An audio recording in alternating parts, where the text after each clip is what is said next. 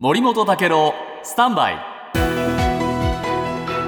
長官読み比べです。今日は AI に関しての記事が盛りだくさんでした、はい。まずあの手塚治虫さんの代表作「ブラック・ジャック AI と共作で新作を作ええ。る」という話、それから日経新聞には AI を使って日本の司法試験の一部科目で合格水準の正答率達成。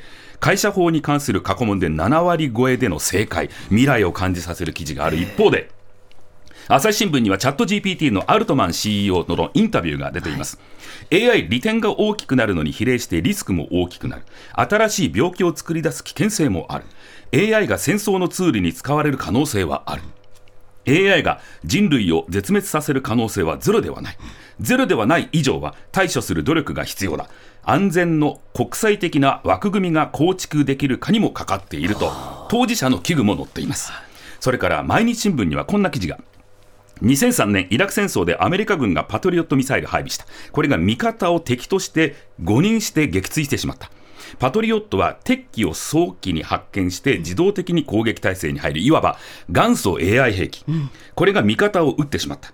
発射までの時間はわずか10秒。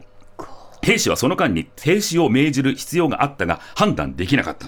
この事故を検証したアメリカの教授論文で人間には機械の判断に過剰に依存する傾向があると指摘人間はコンピューターの解決策を正しいと鵜呑みにし矛盾する情報を無視したり探そうとしなくなったりする傾向があるということなんですね。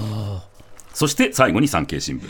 アメリカの SF 作家のアイザック・アシュモフ、1950年のロボット三原則、これを作りました。人間に危害を加えない。命令には服従する。それらに反しない限りは自己を守る。これがロボット三原則。つまり、防ぐべきは科学の暴走ではなく、科学を操るべき人間にあるのではないか。AI についても新たな原則を考えるべき時が来ている。このように記しています。AI についてのあれこれ。